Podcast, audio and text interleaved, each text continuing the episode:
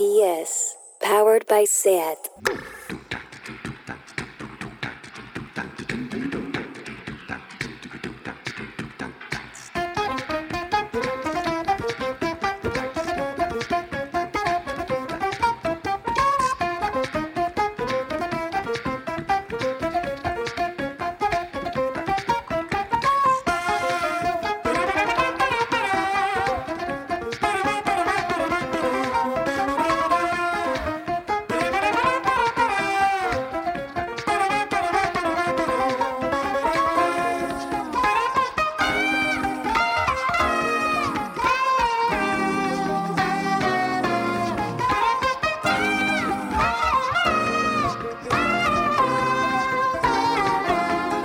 Bienvenidas a Tardeo. ¿Tenéis mucha resaca? ¿Cómo de bueno estaba ese vermut, esa caña recién tirada, ese gin tonic sobre mesa de bar?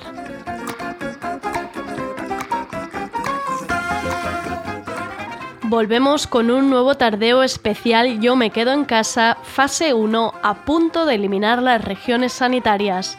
Qué buen máster de distancia social y medidas de seguridad nos estamos marcando estos días. Vamos con el sumario. Hoy tendremos en tardeo al actor y escritor Bryce F. Sí, efectivamente, Paquita Salas en tardeo. Ya me puedo morir tranquila. Bryce, además de actor de series y películas, ha estado dos años haciendo un monólogo en el Teatro Lara de Madrid. Se trata de la obra Las cosas extraordinarias de Duncan Macmillan, que ha sido llevada a Barcelona y Madrid por Pau Roca, una obra de teatro un tanto especial, como ya veréis en la entrevista, y que ha sido llevada al libro por temas de hoy, con prólogo y reflexiones de Bryce F. Además, también hablaremos con Marta Nieto, programadora de la Mostra Internacional de Films de Donas de Barcelona, que se ha aliado con Filming, donde podremos ver los largometrajes seleccionados y las retrospectivas que tienen preparadas para esta 28 edición sobre cine hecho por mujeres.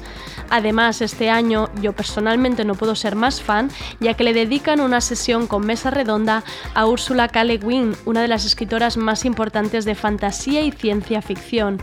Veremos a ver qué nos recomienda Marta para ver del 1 al 14 de junio. Soy Andrea Gómez, que empiece tardeo.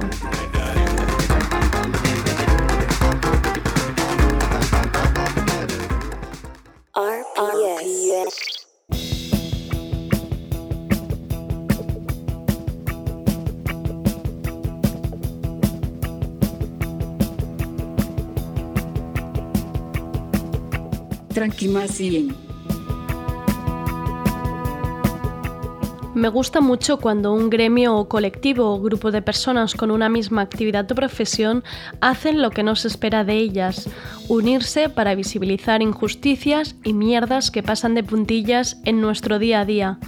Ayer la ilustradora Lula Gómez, detrás de la cuenta de Instagram Eres una caca, subía un post donde uno de sus muñecos llevaba una pancarta que decía Justicia para Verónica invitaba a la gente y otras colegas artistas de Instagram que hicieran su particular homenaje usando el hashtag Justicia para Verónica.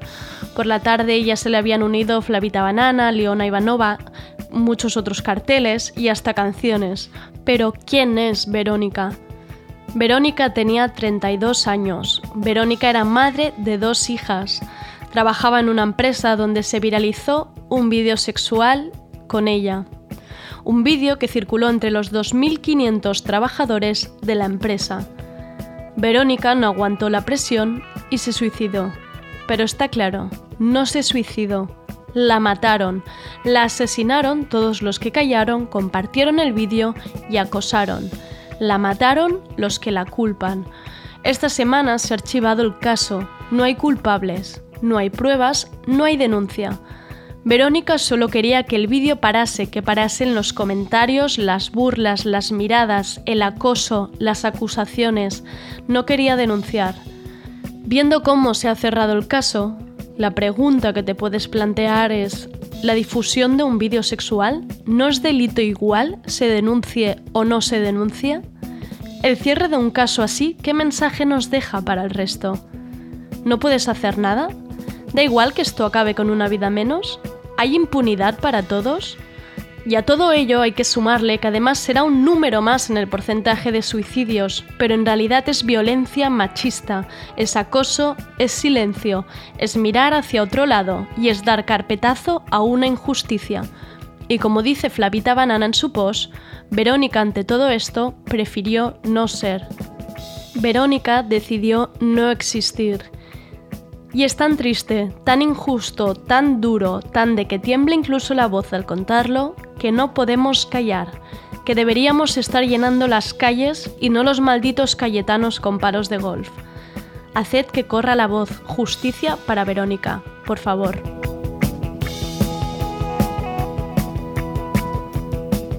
Os dejo ahora con una nueva canción de Gia Margaret que se llama Barely There, que forma parte de un álbum que está al caer y que como escucharéis en este adelanto es casi todo instrumental. Un poco de descanso con Gia Margaret y ahora volvemos.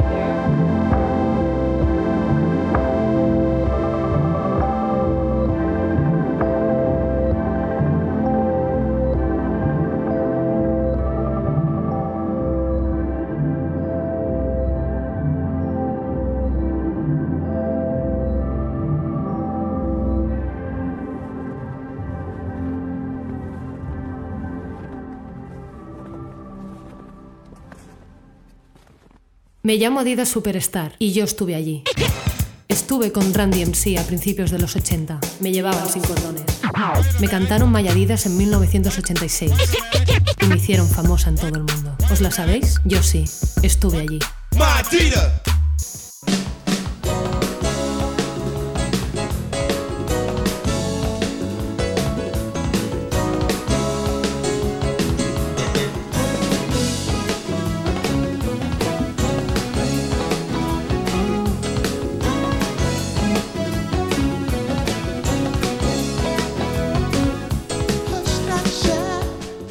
Es un verdadero placer tener hoy en Tardeo a Bryce F. Escribe y actúa en teatro, cine y televisión. La verdad es que la sombra de Paquita Salas es muy alargada porque es un personaje que es historia de la televisión, todo el mundo lo ama, no hay debate. Pero Bryce no solo se ha llevado un premio feroz por esa actuación, Bryce ha estado haciendo muchas cosas y entre ellas está representar en el Teatro Lara durante dos años el monólogo Las Cosas Extraordinarias, una obra de Duncan Macmillan que durante años estuvo agotando entradas sin parar y que ha viajado por todo el mundo. La productora Sixto Paez, de la mano de Pau Roca, ha traído a Madrid con Bryce F. como protagonista y con Leticia Dolera en Barcelona. De la mano de temas de hoy nos llega esta obra en formato libro, con prólogo, notas y reflexiones de Bryce. Más que una obra, es como una experiencia teatral con interacción constante con el público. Es una obra optimista, un monólogo cuyo mensaje final es sed buenos con vuestro alrededor, un mensaje que quizás deberíamos repetirnos muchas veces estas últimas semanas. Dejaré que sea Bryce el que nos hable de la obra, la experiencia, la empatía con el público y el libro, Las cosas extraordinarias de Duncan Macmillan. Bryce, primero de todo y un poco obligada por estos días y por lo que está ocurriendo. ¿Cómo estás? ¿Cómo lo has llevado? Pues la verdad que mm, yo tengo que decir que yo estoy bien, eh, he estado tranquilo, tengo la suerte de que a mi alrededor no ha pasado nada grave, eh, con lo cual pues me he concentrado en, estar tranquilo, en, no contribuir mucho al ruido tampoco, ni al, ni al malestar general. Y, y hombre, ya, pues por ejemplo, ahora que estoy empezando la promoción del libro, noto que me cuesta un montón, como que ya he perdido un poco la costumbre de hablar con la gente, como que me estaba acostumbrando a, a, tener una vida como ya casi sin interacciones y de repente vuelven todas. Además, en tu caso, me imagino que es todavía más fuerte el impacto porque una promoción de este nivel es volver a tener la agenda repleta otra vez de cosas y una cosa encima de la otra, ¿no? Claro, o sea, sí que, sí que es verdad que de repente es como que pasas de pasas de nada a, a 100 y de repente pues te tengo que confesar que ha sido un poco agobiante. Hoy he tenido un día un poco regular porque era como, Dios. Básicamente es lo, que, es lo que estoy diciendo por dentro. Fase 1, por eso con ganas. Eh, ¿Eres de los que apetece terraza o de los que están todavía más precavidos con este tema? Bueno, yo mm, estoy precavido, la verdad, en el sentido de que siento que puedo que puedo aguantar sin, sin una terraza, tampoco me, tampoco, tampoco me gustaban tanto. Entonces, eh, sí que entiendo también que hay mucha gente que, que, hoy habrá salido a la calle con unas ganas tremendas y yo, bueno, pues también decir que teniendo la promo del libro y todo eso, pues me he centrado un poco más estos días también en, en dejar eso bien solucionado y tranquilo y ya saldré a la calle después cuando, cuando haya salido esa, ese primer, ese primer esa primera tanda, ¿no? Esa primera tanda, exacto, no me salía la palabra ha sido muy visual y me lo, he imaginado muy bien. He dicho envío porque como estoy mandando libros, pues, eso, es, todo mi, vocabulario ahora. Tu mundo ahora mismo. Tal cual. Em, Bryce, es como... Em, es una entrevista porque acabas de publicar un libro, Las cosas extraordinarias, pero no es ni novela, no es tu biografía, son reflexiones tuyas, pero son alrededor de algo. Cuéntanos tú en tus propias palabras qué es este libro. Sí, bueno, yo estoy aquí hablándote de un libro, o sea, he venido a hablar de un libro, pero no de mi libro, porque en realidad el libro no, es mío. O sea, es el texto de Las Cosas Extraordinarias, un, un, texto teatral de Duncan Macmillan, un dramaturgo británico, que es un texto que yo he estado haciendo durante el último año, básicamente en el Teatro Lara. También he tenido algo de gira, pero básicamente en el Teatro Lara. Entonces, pues desde la editorial Temas de Hoy, que es quien lo ha publicado, se, se me acercaron para decirme que querían publicar el texto y que si y que si me apetecía escribir un prólogo y unas notas pues para acompañarlo y para que el proyecto eh, fuese empaquetado así, digamos, ¿no? Y yo, pues encantado, el texto me fascina, eh, la función ha sido una experiencia preciosa y me parecía una forma muy bonita como de, como de dejarme, como de crear un objeto que para mí significara un poco ese proyecto, ¿sabes? Es un poco el objetivo que he tenido al hacerlo.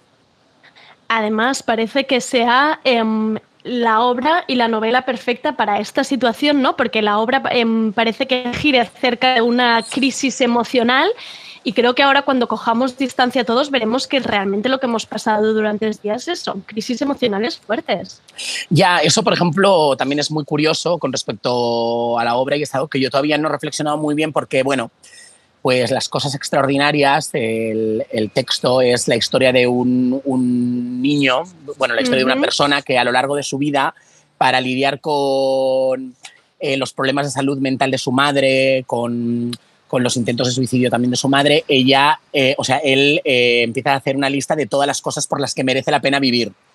Y claro, esta lista era una lista diferente antes del, del confinamiento, en el sentido de que incluso cuando la leías, no te hacía pensar lo que te hace pensar ahora, ¿no? Claro. Por ejemplo, cuando lees el sexo, ya no es la misma entrada, aunque sigue siendo una cosa igual de extraordinaria, pero, pero de repente todas las cosas tienen significados diferentes, ¿no? Y, y esa es una de las cosas curiosas, todas esas cosas que antes eh, pensábamos que quizá no echaríamos nunca de menos y que ahora somos conscientes de que podemos echar de menos muy fácilmente.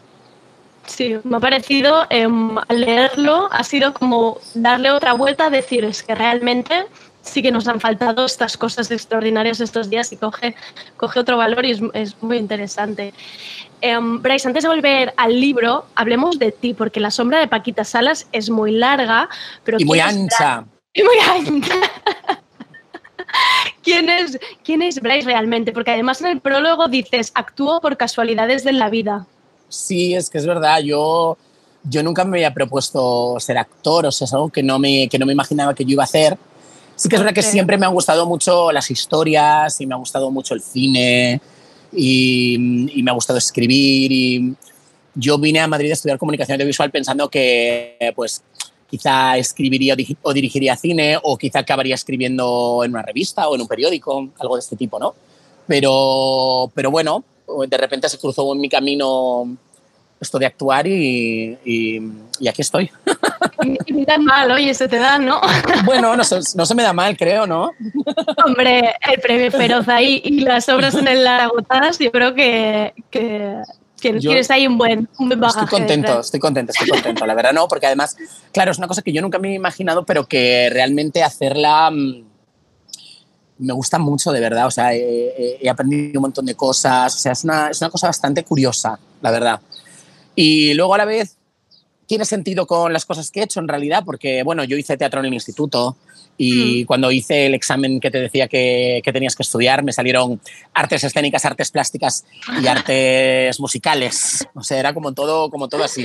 el espectáculo. Creo que, yo era casi de los últimos en darme cuenta de que tenía que ser actor. O sea, ya había, cuando mi amiga Manuela Burlo Moreno, que es la primera peli que hice, me dijo que hiciera el casting de la película, ella lo tenía claro y yo todavía no lo sabía, ¿no? Bueno. Eso, eso, eso siempre suele ser em, ejemplo de humildad. Eh, Bryce, otra de las. Hemos dicho que el libro es, es, extraordinario, podríamos decir, porque no es un libro al uso, es como una obra de teatro con reflexiones acompañadas, pero es que la obra en sí también lo era, porque en la descripción ya la he visto que es como experiencia teatral colectiva, ¿no? Esta especie de interacción con el público. Mm. Y es que realmente no estabas haciendo de actor solo, estás haciendo de observador, casi era triple trabajo, ¿no? Esta complicidad con el público, todo esto.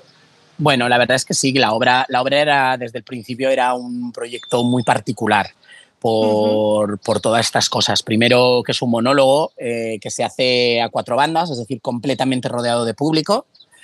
Eh, después, eh, que el público participa activamente de la obra, a veces con intervenciones más cortas, otras con intervenciones más largas, pero intervenciones que no están ensayadas ni previstas hay mucha gente que entra a la función y no sabe que va, que va a, ser parte de, la historia, eh, va, a ser de, uno de los personajes o va a participar de alguna de las formas, ¿no? Y claro, ahí de repente pues se abría un universo muy interesante a la hora de hacer la obra porque claro que tenías lo que tú habías ensayado, pero luego podían pasar mil cosas. Podía pasar que la persona que saliera hiciera algo bellísimo que no te esperas o algo que no tuviera lógica pero que tienes que utilizar igual o bueno, mil situaciones, ¿no? Entonces, por eso, bueno, por eso la idea también de, esta, de esta función ha sido, o sea, de este libro también ha sido esa, ¿no? Eh, juntarla, poner en medio ese texto que yo cuando lo leí la primera vez pensé, ¿esto se puede hacer? Ya. Porque pensé, a lo mejor solo para leerlo, porque ¿cómo se hace? Porque entra alguien y tú le haces hacer esto. Eh, ¿Sabes? A veces no lo digo yo, ¿cómo se hace, no? Pues por eso lo he acompañado de, esas notas en las que explico cómo se hace. O sea, eh, que nosotros ah, cuando la gente empezaba a sentarse ya estábamos seleccionando personajes para que me para, para, tener claro quién iba a hacer qué cosas y todo pues todo este tipo de cosas que de repente eran un trabajo añadido más desde luego pues varias veces durante la función ha llegado un momento en el que yo tenía que llamar a alguien para, para que me, y decirle usted puede o, tú o perdona puedes levantarte y ayudarme por favor y a veces mientras lo estaba diciendo todavía no había elegido quién iba a ser la persona. No, esto, pasa, esto ha pasado muy pocas veces, pero hay veces que, que de repente habías pensado en alguien y de repente ha hecho algo que te ha quitado esa idea o, o de repente le has oído hablar y, hablaba muy bajo, ese tipo de cosas, yo qué sé. Como un Y reto entonces cuento- improvisar todo el rato. O sea, lo encuentro como un reto increíble. Claro, eh, eh, la obra tenía eso, pero luego a la vez también tenía una cosa muy bonita, que era que era una- es una obra que admitía todo lo que sucediera.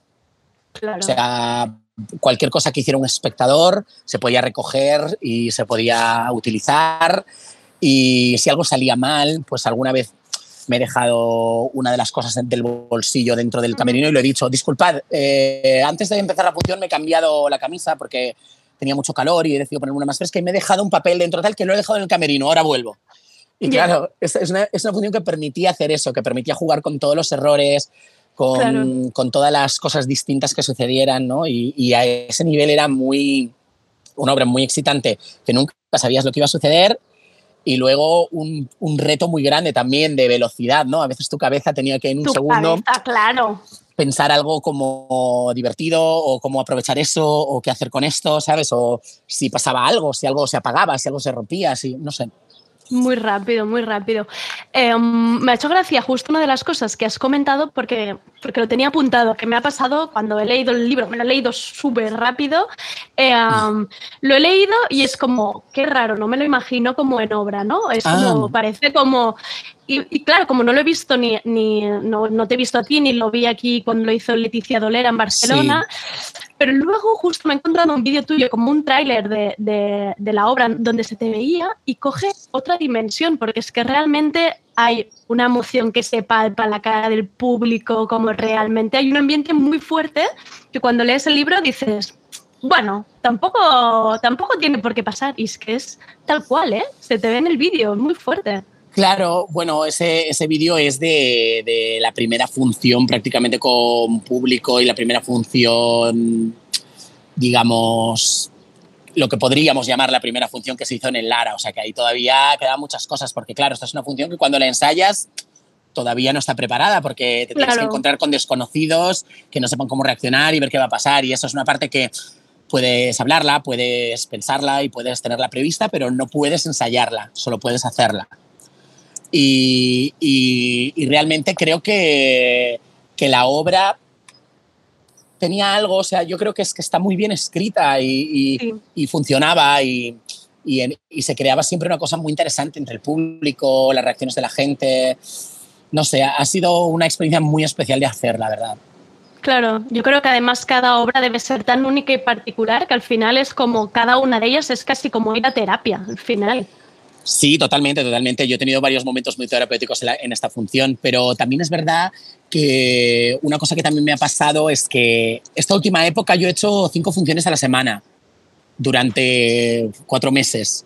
Entonces, realmente las tenía como muy mezcladas en un punto. ¿sabes? Entonces, hay Claro. cosas que he contado que yo creo que suceden en la misma función, pero que no estoy completamente seguro.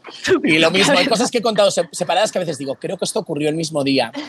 O a veces me acuerdo de haciendo algo, vi a una persona y esa persona luego hizo un papel y luego no me cuadra que eso sea el mismo día. Como todavía tengo, todavía tengo ahí un poco de todas las cosas mezcladas porque también era una cosa muy, muy impactante emocionalmente de verdad. Claro. Porque, porque la gente mm, sabe lo que es un monólogo, por supuesto, pero este monólogo de verdad era muy particular. O sea, es que era un contacto muy directo, muy cercano con el público. Les miraba a los ojos, o sea, sucedían cosas allí muy, muy chulas, la verdad. Como, no sé, estoy contento de haberla hecho. Hombre, es que si además del trabajo del monólogo y de la interacción y ser rápido, tienes que sumarle además el acordarte de las cosas para Mm. luego escribir este libro, ya, hombre, ya, eh, Bryce, te llevas el premio. Bueno, uno de los grandes, multitarea. uno de los grandes retos de, de la obra son los números, ¿no? Esos números Claro. que hay escritos, que lee el público y que yo reparto y claramente me tengo que saber el número, qué dice ese número y mm, más o menos dónde lo he puesto, ¿no? Bueno, yo recuerdo mi primera función que obviamente dije algún número mal, y, pero sabía dónde lo había puesto y dije, por favor, tú, Sé que ¿puedes estás por ahí? ¿no? Por favor, tú, no le señalé, recuerdo, por favor, tú. Era el 253.263. Dios Y mío. le dije, por favor, tú puedes ayudarme.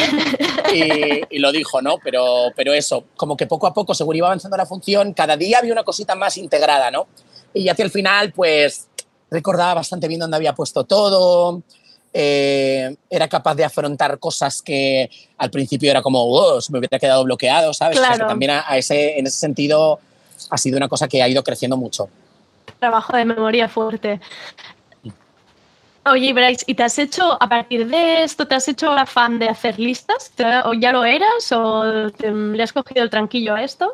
Bueno, a mí siempre me ha gustado mucho hacer listas, en plan que yo, por ejemplo, me hago muchas listas de pelis que quiero ver o que, o que he visto o que tienen que ver con algo o un top de algo. O me encanta eso, como que soy muy, muy de listas, no sé por qué. Siempre, siempre, siempre me ha gustado me, hago, me hacía las listas de Pokémon, las memorizaba, ese tipo de cosas. A mí también. Oye, una de las cosas que he percibido a través de la obra de Duncan Macmillan, corrígeme si me equivoco, ¿eh? es um, que me parece que es una obra original de alguna manera basada no en estereotipos, pero sí en unos roles y unos géneros muy concretos y diría que precisamente tú eres lo contrario en tu vida y, en y cuando has actuado. Em, ¿Ha habido un trabajo de llevártelo a tu terreno, de intentar romper estos roles, de darle un poco la vuelta? Eh, por los roles, ¿por qué? ¿En qué sentido? Perdona, ¿eh? que no... No, me lo imagino como más de género, como siempre es muy él, ella... Eh, sí, no, si pero... Eh, la obra no es nada así, ¿eh? en realidad. O sea, el, la primera página de la obra eh, ¿Sí? cuenta que el narrador no tiene género eh, durante toda la función. de hecho, escrita en inglés no tiene ningún género. Lo que pasa es que en claro. español sí tenemos. Vale, se, se, se, al, al, traducirlo ahí se quedan cosas, ¿no? Pero la obra no tiene género y ninguno de los personajes, en principio, excepto el padre Uh -huh. y Doña Emilia tienen género. El resto puede hacerlo tanto un hombre como una mujer. Vale. Eh, lo que pasa es que eh, hemos respetado una cosa que se hacía en el, en el texto original, ¿no? En el texto original el, es, ponía este aviso de que el narrador puede tener cualquier género y cualquier edad y que la obra debe adaptarse a él. Eh, y después ponía seguidamente, pero como en la obra original la ha interpretado este actor, hemos decidido respetar la obra en masculino y eh, los vale. personajes como él los hacía, ¿no? Y eso es lo que hicimos aquí también. Vale. Entonces, pues la veterinaria solía ser una chica, pero también puede ser un chico. Eh, el profesor de universidad, yo creo que ese ha sido de los más 50-50, lo han hecho tantos hombres como mujeres. Y bueno, estoy hablando muy en concreto de personajes que en realidad el que todavía no se haya leído el libro no, no, no entenderá de qué estoy hablando, pero vaya. Pero, pero te has permitido jugar con, con, un poco como tú lo has querido, o sea, no, has, no te has visto encasillado en nada. No, en ese sentido no, porque yo de verdad, o sea, los personajes que se podían elegir, o sea, sí, sí me he visto encasillado, o sea, sí me, sí me he prohibido yo a mí mismo cosas, ¿sabes? En plan, vale. por ejemplo, sí me hubiera gustado hacer alguna vez la función en la que yo me enamoro de una chica. Ya pero no me atreví a hacerla porque me pensaba que iba a quedar poco creíble, ¿sabes? Ya. O sea que soy un poco homófobo.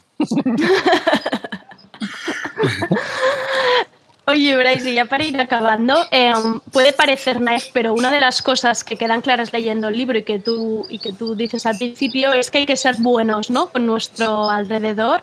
Sí. Y precisamente en Twitter estos días corría una imagen que, que era como una especie de un dibujito, una ilustración que decía Be kind.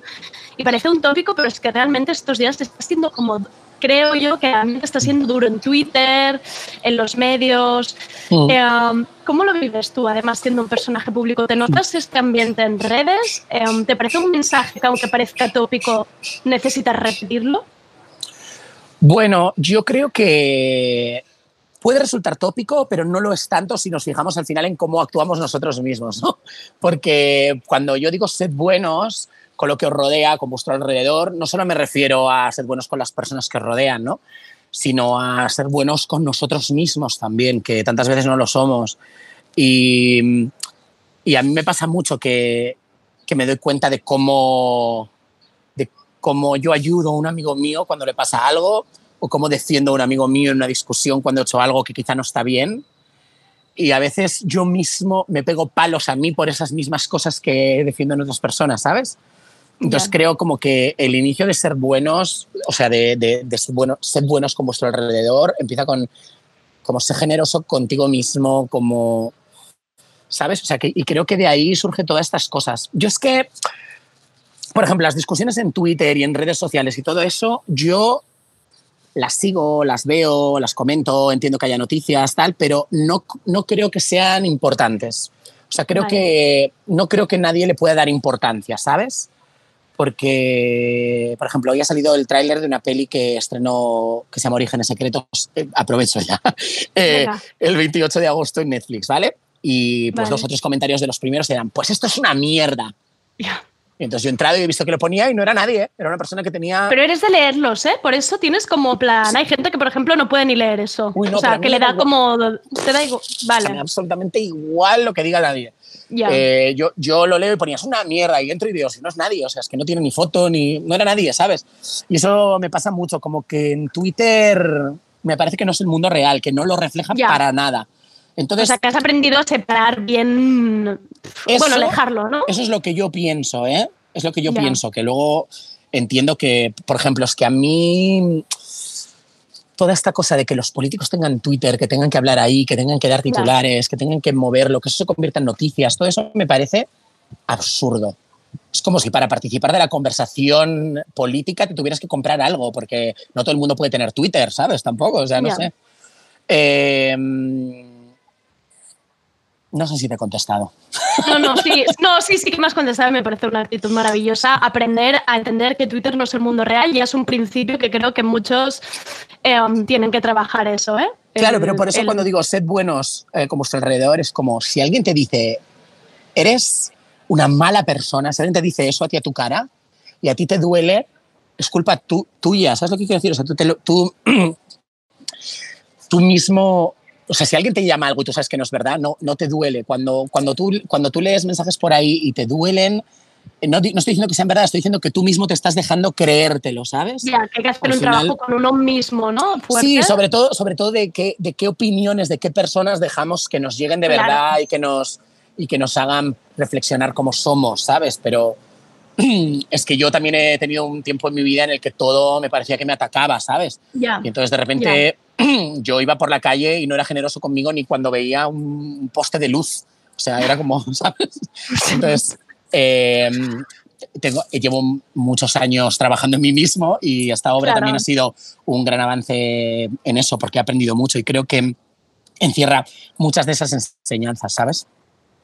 No, lo encuentro muy valioso lo que has dicho y, y este trabajo en uno mismo em, me parece súper importante. Bryce, por lo que te decía, una, una serie, películas, peli ahora en Netflix, Orígenes Secretos, hemos dicho, el 28 de agosto. Dos años en el Teatro Lara, un libro. Em, ¿Qué le queda a Bryce para ser feliz? ¿Qué, qué es, lo que, qué es lo que te queda? Jo, no sé.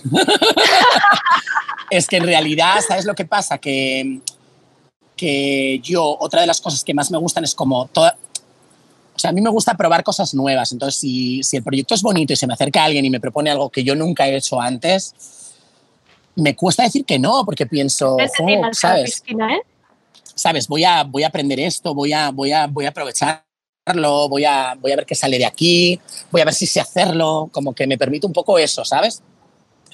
Eh, pero a la vez no es como no es como que ninguna de estas cosas haya sido un objetivo en sí, como el resultado, sino como que todas las he hecho para probar, ¿sabes? A ver qué, a ver qué pasaba. Y con todas he aprendido un montón.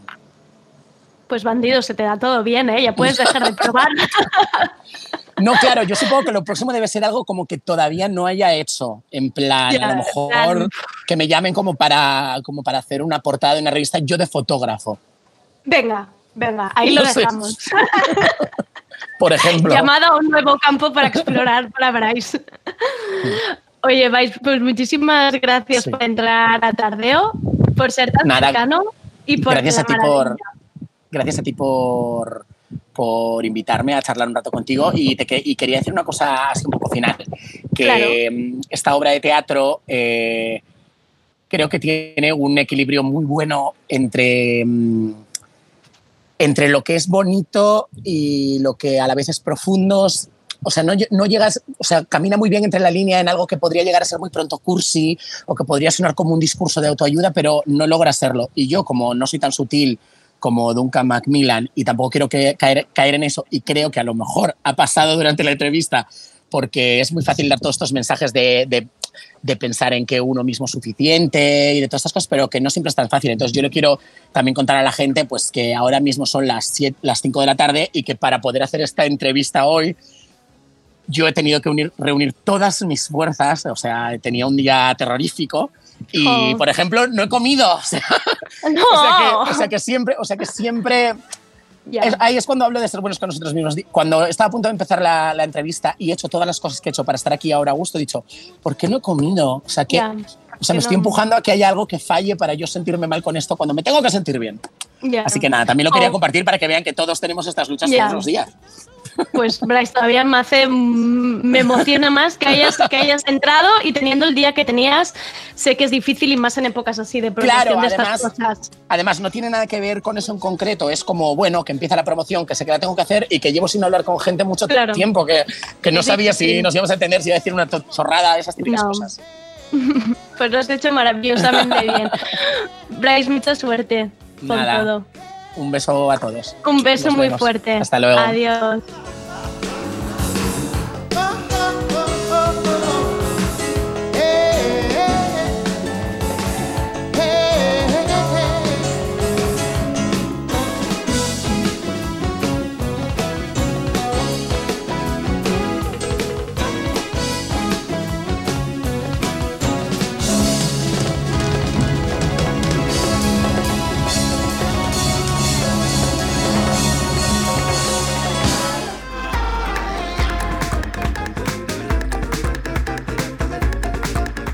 Tardeo. Porque no se puede saber de todo.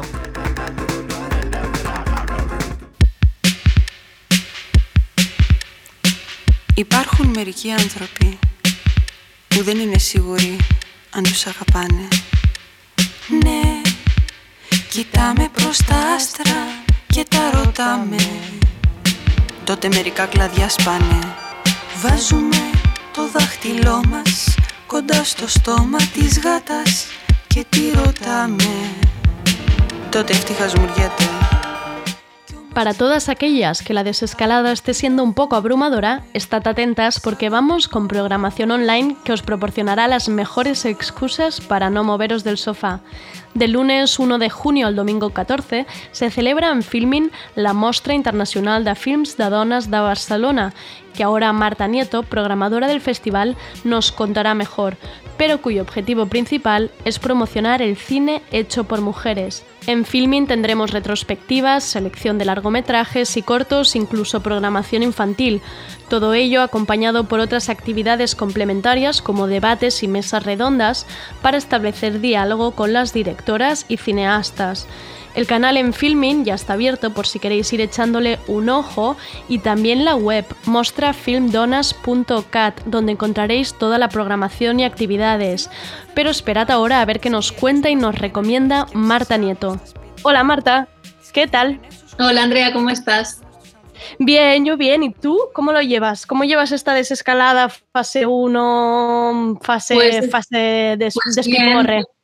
Feliz, aunque si te digo la verdad, todavía estamos muy pegadas a los ordenadores en la muestra, porque como nos toca justamente ultimar los detalles de esta muestra virtual en paralelo a la desescalada, pues a- no te creas que no hay cierta eh, como sensación de que vamos un poco a, a- a despaso, ¿no? Vamos Claro, Sí, claro. llevando contrario a la gente en las calles, sí.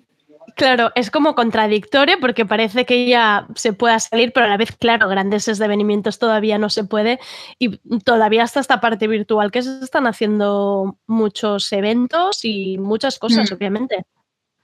Sí, yo creo que además en eh, todo lo que tiene que ver con, con eventos culturales y sobre todo cinematográficos, aún vamos a tener que esperar un poco por, por la salud colectiva y luego también espero que, bueno, espero que tengamos que esperar lo justo, pero que bien pronto nos podamos reunir, ni que sea al aire libre para ver eh, películas en las plazas, que es eso que nos gusta tanto hacer, ¿no? Eso es verdad. Luego, luego hablaremos un poco de eso. Eh, Marta, para empezar, ¿qué es la Mostra Internacional del Film de Donas? ¿Por qué en realidad no sois un festival al uso? No, creo que nunca lo hemos podido ser. Ni lo hemos querido ser en realidad. Eh, la muestra es un, bueno, es una muestra para empezar, ¿no? Nos diferenciamos de los festivales un poco ya en, desde, esta, desde este nombre con la intención de de buscar sintonía con propuestas culturales pues, que no son competitivas, eh, que tampoco tienen la, pretensión de ser eh, únicas, ¿no? ni el único espacio de visualización de cine contemporáneo, ni lo que sí que tenemos claro desde nuestro nacimiento y, pues sigue siendo uno de nuestros objetivos, objetivos hoy en día es que todavía es necesario visibilizar eh, de manera em, de, manera total ¿no? las, las creaciones eh, femeninas, las creaciones cinematográficas de, de, las mujeres y en nuestro caso pues también somos una, una muestra feminista, ¿no? Con lo cual las propuestas que encontraréis muy a menudo, si no lo son explícitamente, pues bueno, en nuestras programaciones sí que generamos como ciertas líneas programáticas para que puedan aflorar esos discursos eh, pues que nos, nos traen ideas eh, en relación pues con, con, eso, con los discursos feministas, las luchas feministas, pero no solo, ¿no? También nos, nos acercan a alternativas de mundos fantásticos, como es en el caso de la, película que abre eh, la muestra este, esta 28 edición. Eh, y que, de una manera un poco más creativa pues también nos permite pensarnos más allá del capitalismo y más allá de esto de este marco tan asfixiante que es, eh, que es el, marco que actual en el que vivimos ¿no? totalmente extractivista biocida racista por supuesto pues también machista ¿no? Y, nuestras programaciones pues intentan dialogar con esas cineastas que nos han propuesto mm, algunas temáticas, algunos debates en sus películas, pero sobre todo también rupturas formales, ¿no? Muchas veces hacemos, eh, recordamos a Audre Lorde cuando dijo aquello de que eh, con las herramientas del amo no podemos destruir su casa, ¿no? Y parafraseo mal, pero, pero me sirve para decir que pasa lo mismo con el cine. Eh, igual que muchas poetas feministas, ¿no? También han llamado la atención sobre que el, lenguaje hegemónico no sirve para contar eh, otros mundos vivibles, ¿no? Entonces, muchas veces las cineastas han sido precursoras en ese sentido y, han empezado a, destrozar, a descodificar, a deshilar, a recodificar el lenguaje cinematográfico para generar, pues eso, películas diferentes, ¿no? Y es un poco nuestra intención es que esas películas diferentes tengan cabida en la muestra. Claro, y nos, es justamente lo que decías, y creo que es importante también que, que entienda el público y el oyente que no solo es una muestra, una visibilización de, películas y cineastas, sino la importancia también de establecer este diálogo, ¿no? De romper también esta barrera que muchas veces pues hay eso en los festivales o cuando tú vas al cine y mm, creo que también es muy importante, ¿no? Destacar esta, esta parte, esta pata tan importante de la muestra al fin de Adonis. Sí, sí, la comunidad también, ¿no? Entre cineastas, pero también con el público.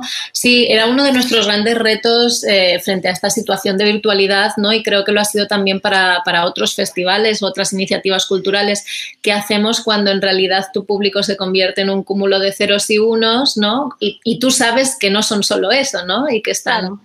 Y, que lo que queremos hacer en realidad también es, como tú decías, pues eh, no sé si enriquecer, pero ofrecer espacios de encuentro para esta comunidad fílmica que tiene, pues hay personas que ejercen diferentes papeles, está el público, están los cineastas, están las directoras, las guionistas, eh, pero al final unas y otras se necesitan, ¿no? Y, bueno, hemos llegado a una fórmula... Eh, eh, a un tanto experimental también, ¿no? Por ser una de las primeras muestras que se ha tenido que dedicar a, la transformación esta virtual y, obviamente vamos a ofrecer también actividades virtuales para que los públicos puedan conectar eh, pues con diferentes mm, mesas, ya no se puede decir eso de mesas redondas porque todas son cuadradas, ¿no?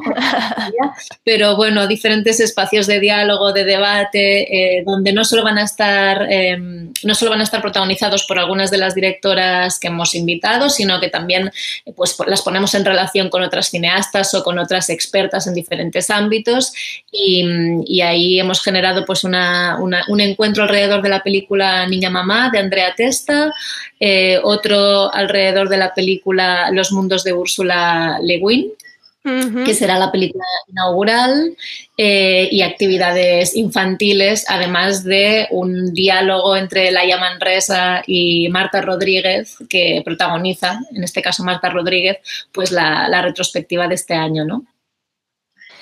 Claro, es que además hablas de reto, pero es un reto real porque la muestra, como decías antes, también em, se os define o se os relaciona con, con exhibir películas al aire libre en plazas, em, aparte más allá de la filmoteca. Y claro, em, la asociación con filming parece fácil, parece orgánica, ¿no? Pero al final también es que es otra cosa, ¿no?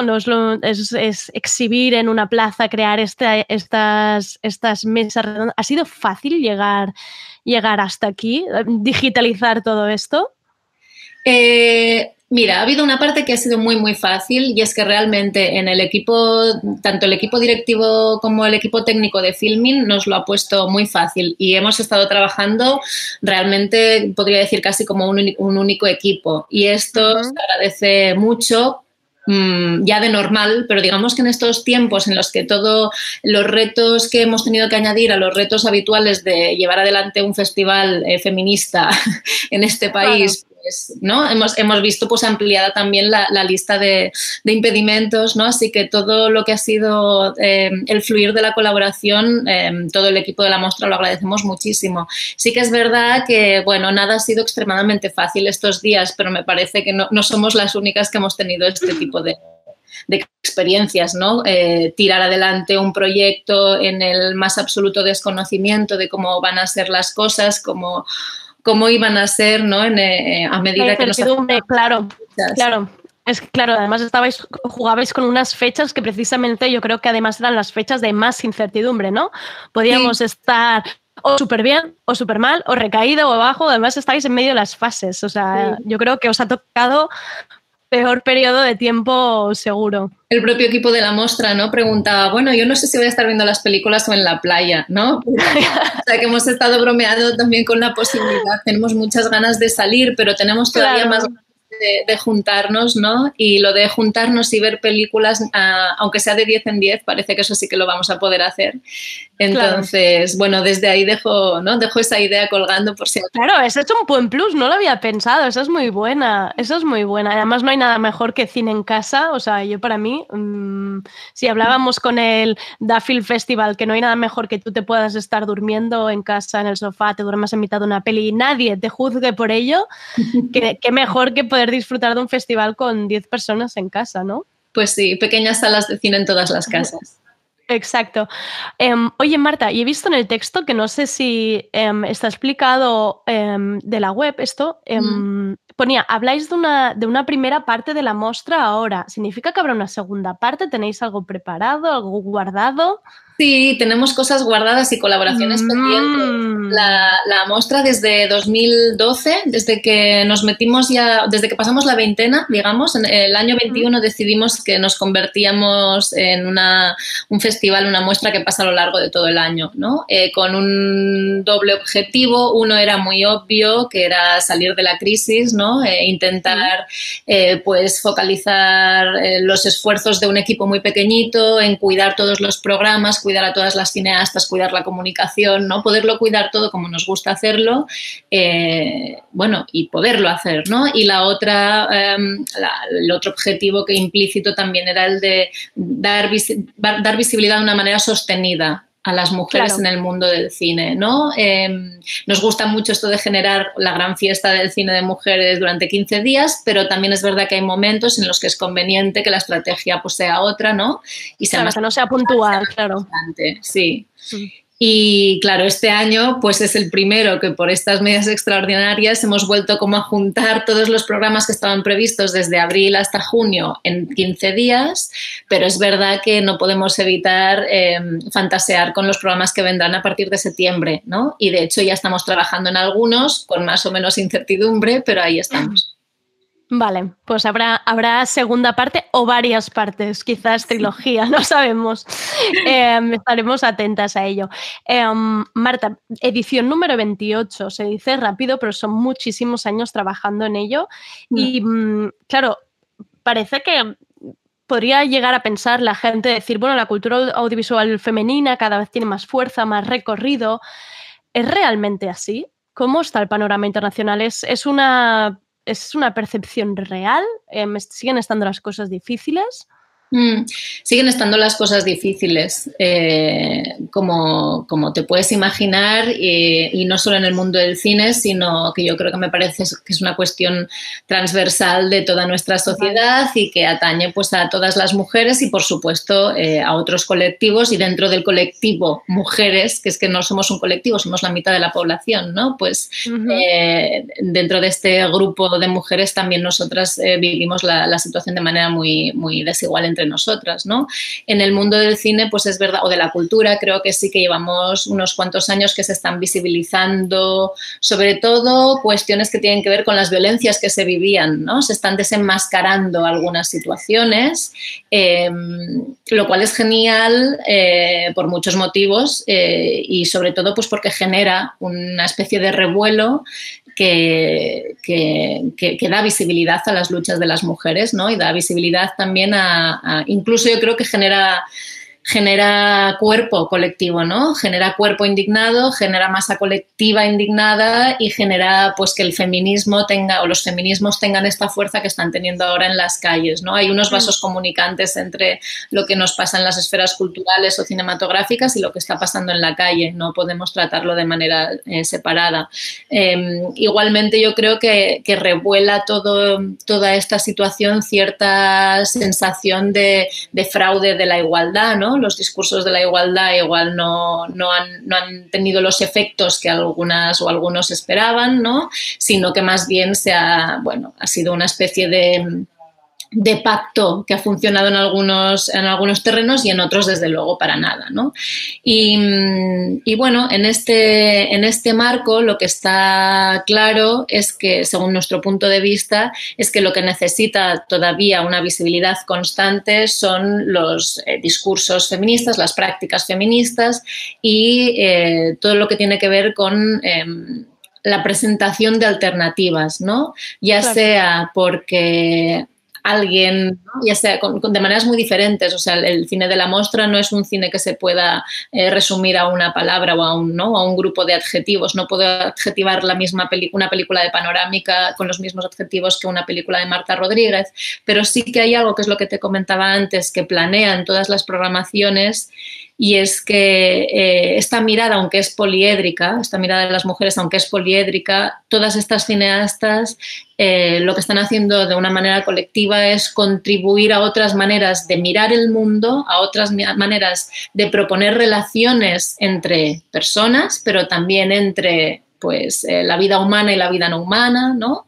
Y, y en definitiva, pues ofrecer diferentes ventanas a, a lo que podrían ser propuestas para vivir mejor. Y digo vivir mejor en un sentido nada superficial y muy profundo, ¿no? Mm. Vinculando con aquel vivir bien de, las eh, cosmogonías, de las cosmologías más eh, indígenas. Em, no sé si te he contestado, pero en este sentido nosotras vemos que, claro, que eh, no será una no es, un trayecto que termine fácilmente este de la lucha por la, ¿no? contra las discriminaciones de las mujeres, sino que más bien hay que ir adaptando las estrategias de visibilización a lo que necesite el, momento. Y ahí es donde nosotras pues estamos cuestionando nuestro papel y, nuestra, y nuestras estrategias continuamente también, ¿no? como lo hace el movimiento feminista. Claro, claro, pero es que además creo que es un papel... Mm, importante más allá de ser una simple programación audiovisual em, estática en un año concreto, pues, sino que además es que mm, yo os veo casi como un equipo de investigación, como un trabajo de investigación, porque es que tenéis un archivo también, ¿no? Em, creo que va mucho más allá de lo, de lo que se ve o lo que podría parecer el cartel de la 28 mostra, ¿no? Que detrás hay mucho trabajo. Mm, sí, y nuestras programaciones muchas veces denotan este, este tipo de, trabajo, que es un, trabajo un trabajo muy de archivo, ¿no? Y aquí está la otra vertiente de lo que comentabas antes de generar comunidad. También eh, nuestro trabajo es de alguna manera eh, unir posibles, establecer posibles genealogías entre estas creadoras, ¿no? Para evitar aquello que se ha hecho muy a menudo en los libros de historia, que es... Eh, pues eh, dedicarle un gran capítulo al nuevo cine alemán y luego en las últimas líneas decir, y por cierto, también hubo una pionera que era Helge Sander y que ¿no? hizo esta y esta y esta obra, normalmente con la filmografía parcial y normalmente desvinculada de absolutamente todo lo que estaba pasando, cuando sabemos que ellas están vinculadas, que ellas están conectadas entre ellas y no solo entre ellas, sino también con muchas veces con movimientos pues, de, vanguardia de, pues, de diferentes momentos del, de la historia del cine. ¿no? Ahora estoy eh, resumiendo así, pero pero sí, entonces esta labor de archivo es una labor constante que, nos, hace proponer, descubrir, redescubrir, vincular, ¿no? poner en diálogo a diferentes cineastas y que además nos vincula también pues, con, otras iniciativas feministas de la ciudad que de hecho estamos intentando trabajar juntas para poder poner eh, en, valor precisamente el, trabajo que se hace desde los archivos feministas como son Caladona o o la Bon, el Centre de Cultura um, uh, de Dones Francesca Bonmaison, o incluso Donas Visuals, que quieras que no, pues el hecho de que estén generando, que una de las primeras acciones que hagan es generar un directorio, de alguna manera se han dado cuenta de que no, entre archivarnos a nosotras como profesionales, ¿no? Mm, eh, también es una, una faena de visibilización que es necesaria todavía y que tiene un gran potencial político.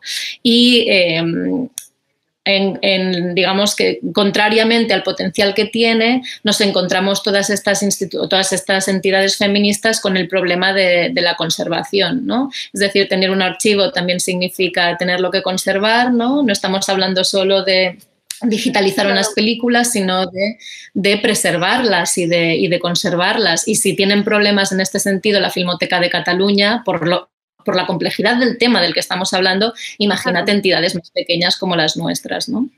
Claro. Y al final también creo que mm, que estáis contando una historia cada año con, la muestra.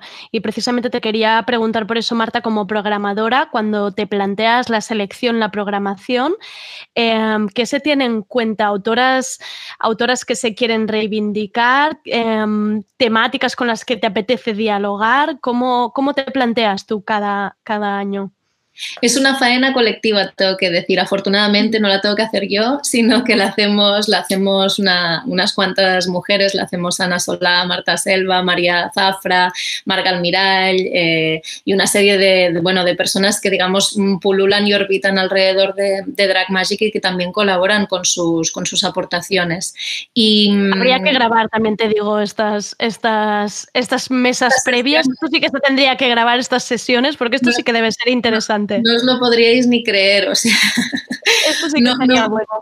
no, por la falta de metodología, pero sí que es verdad que hay algo que nos caracteriza, que es que nos dejamos llevar mucho por, por la capacidad que tenemos cada una, nuestra manera de medir, ¿no? de tomar la temperatura a las situaciones, a, las prioridades, a los intereses que detectamos en diferentes, pues eso, en el, movimiento, en diferentes colectivos en los que participamos y demás.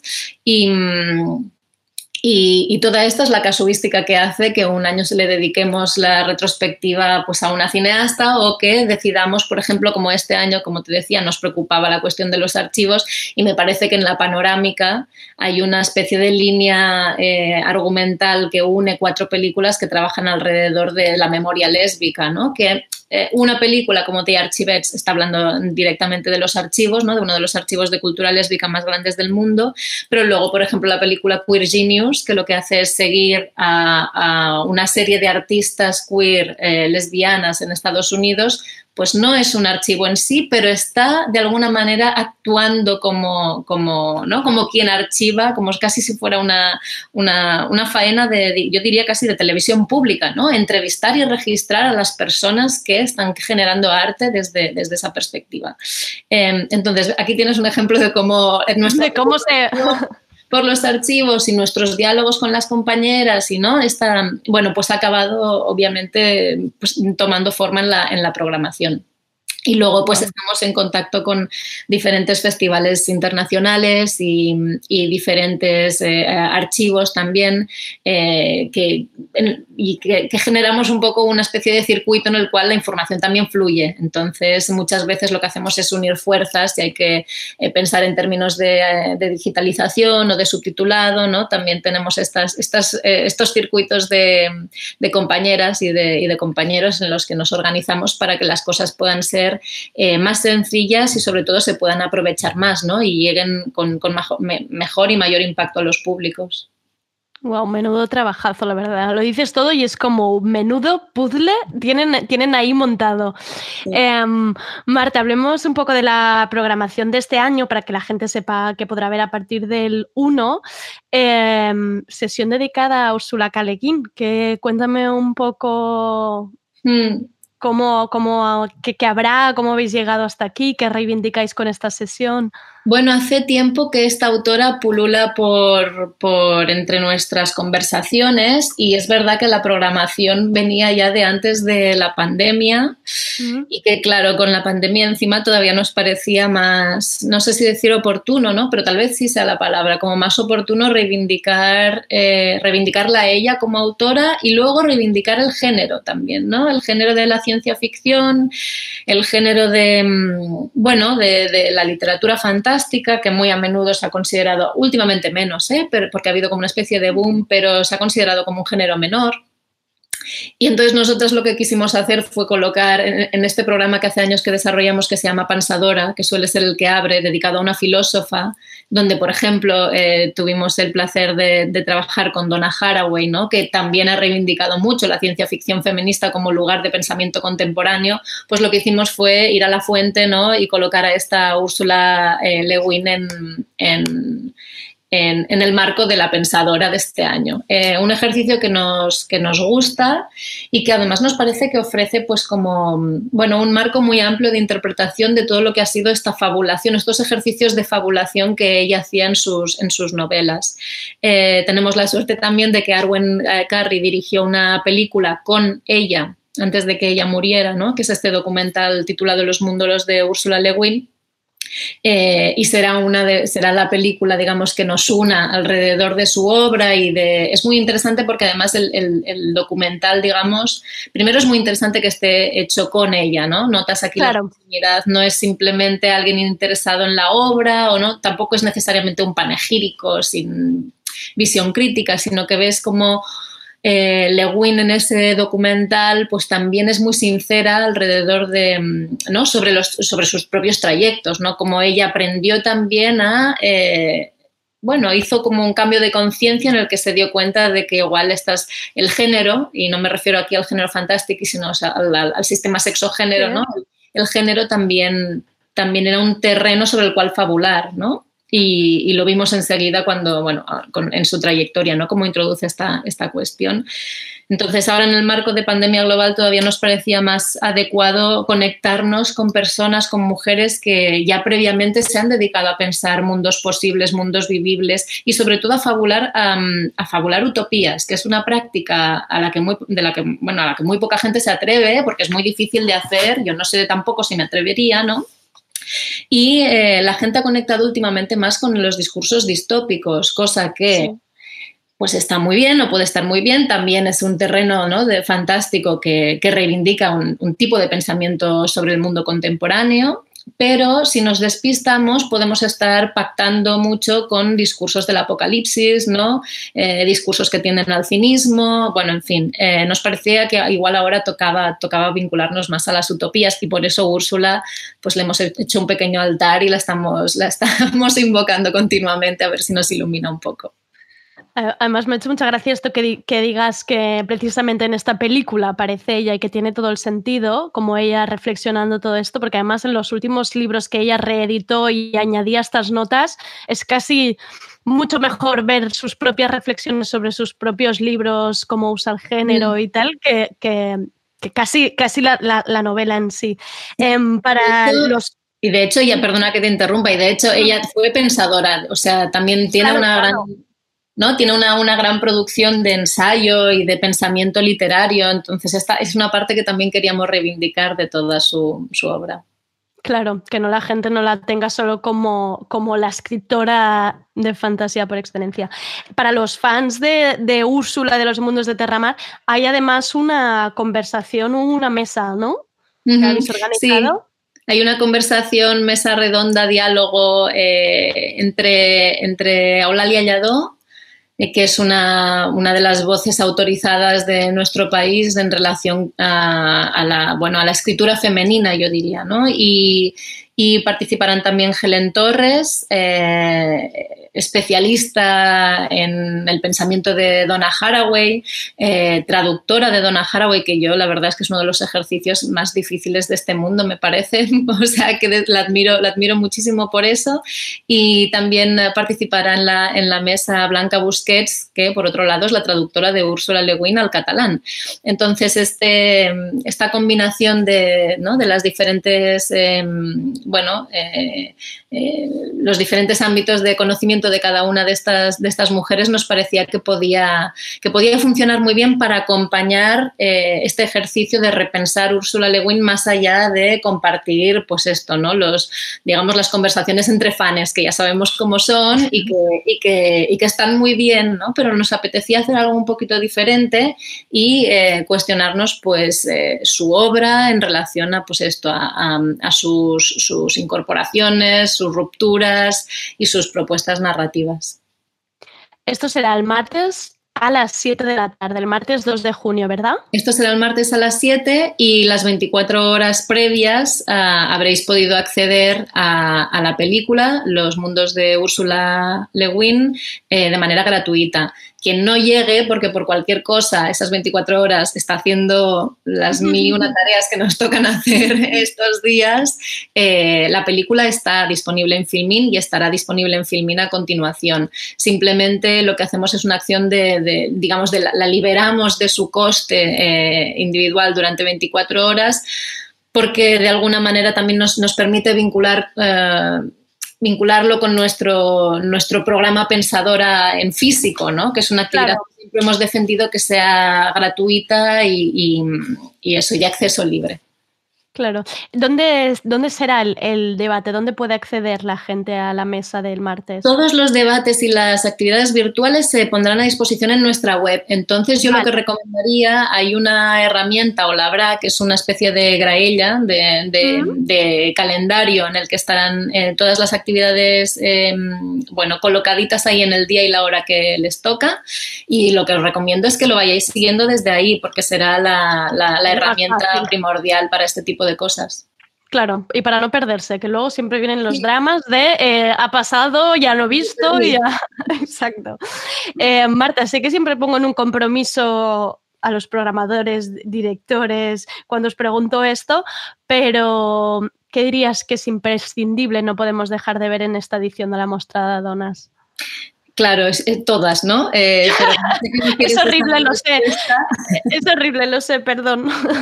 No, no, entiendo, entiendo por qué, por lo hacéis. Yo recomiendo a la gente que, que, se, que se conecte eh, con, con, las retinas curiosas para ver la obra de Marta Rodríguez, que es una obra uh -huh. que no ha sido tan fácil de ver eh, en el Estado español. Sí que se ha ido viendo en algunos festivales, eh, pero bueno, como, como retrospectiva, digamos, en este caso es una retrospectiva parcial de sus primeros trabajos.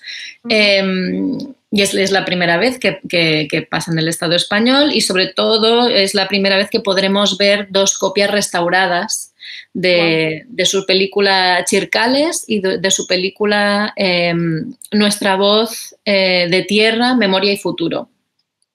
Dos películas maravillosas, del todo precursoras y, y atrevidísimas en la puesta en escena, ¿no? Eh, en lo que ella muestra, lo que, lo que ella y Jorge Silva, que era su compañero con quien trabajaba, eh, hacen en, todas estas películas, o en la mayoría de estas películas, es eh, filmar y registrar las reivindicaciones de, los campesinos, las campesinas y de la población indígena en, Colombia, ¿no?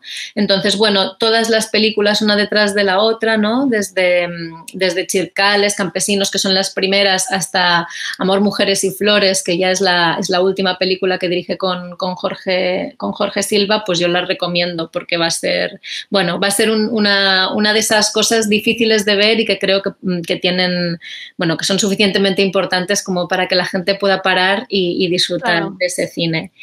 Y, y luego, pues destacaré una película que a mí me, me gustó mucho, eh, que es una ficción que se llama Meu nome Bagdad, mi nombre es Bagdad, uh, dirigida por Caru Alves de Souza, una realizadora brasileña de Sao Paulo. Y es una ficción que se llevó el premio a, mejor película en, la Berlinale, en, en, la categoría de Generation, que son, digamos, los, los premios para, para público joven. Uh, y es una película que protagoniza esta, esta chavala, Bagdad, una tía que es skater, eh, bueno, vive, ¿no? Está muy conectada con sus amigos, con el mundo urbano, con la calle, una chica que tiene las cosas muy claras, pero también está como muy acostumbrada a vivir en este, bueno, en este entorno de skaters que es eminentemente masculino, ¿no? Entonces la película nos muestra su vida cotidiana, pero también cómo en cierto momento descubre a este otro grupo de, de skaters chicas como ella, ¿no?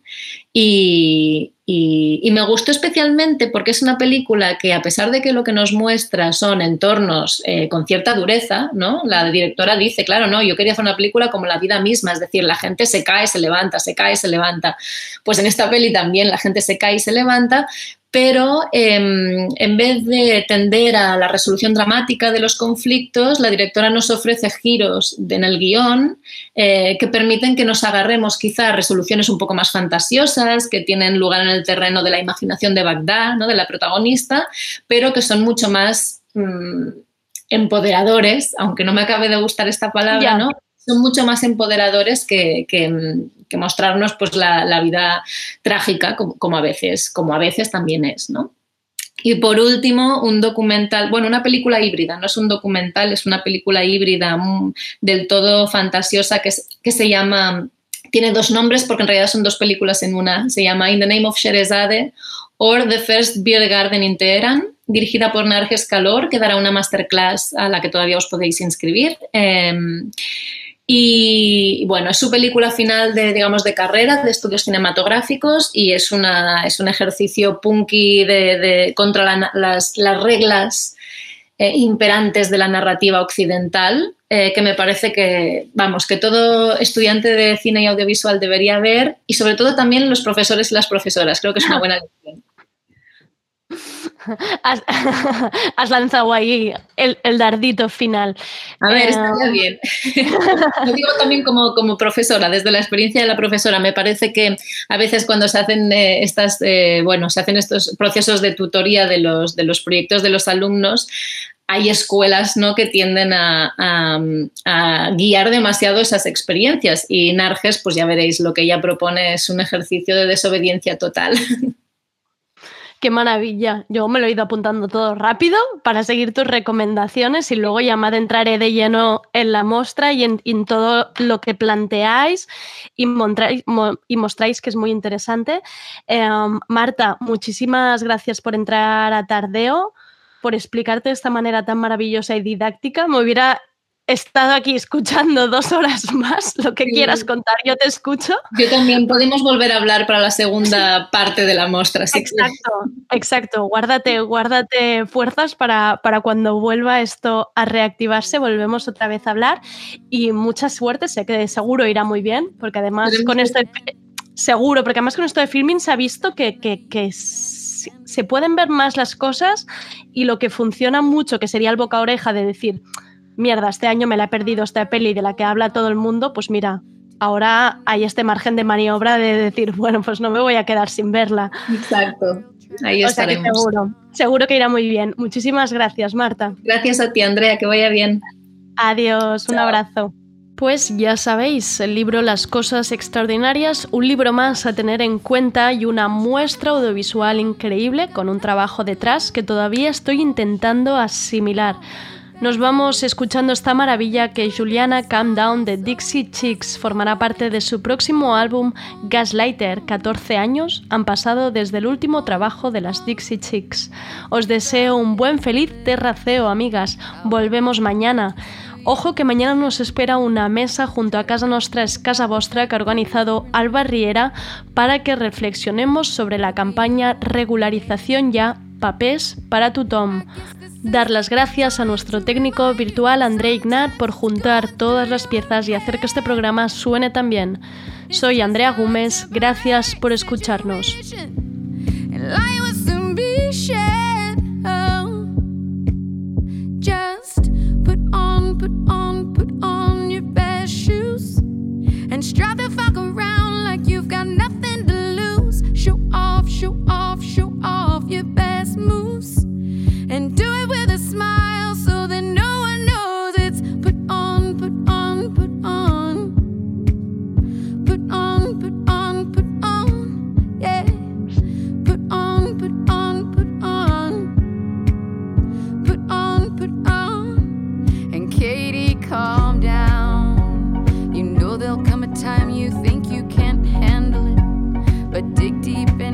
you can handle it. Breathe, it'll be okay. And Eva, hold on to everything you know to be true. Don't let the wolves get the best of you.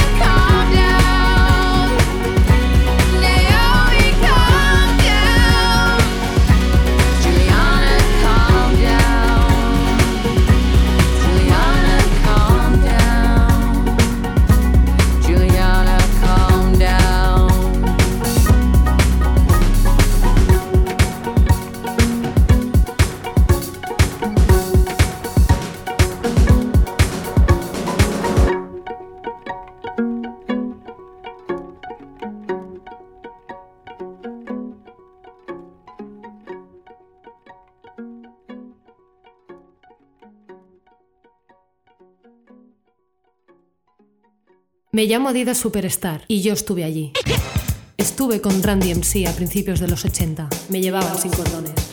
Me cantaron Mayadidas en 1986 y me hicieron famosa en todo el mundo. ¿Os la sabéis? Yo sí. Estuve allí.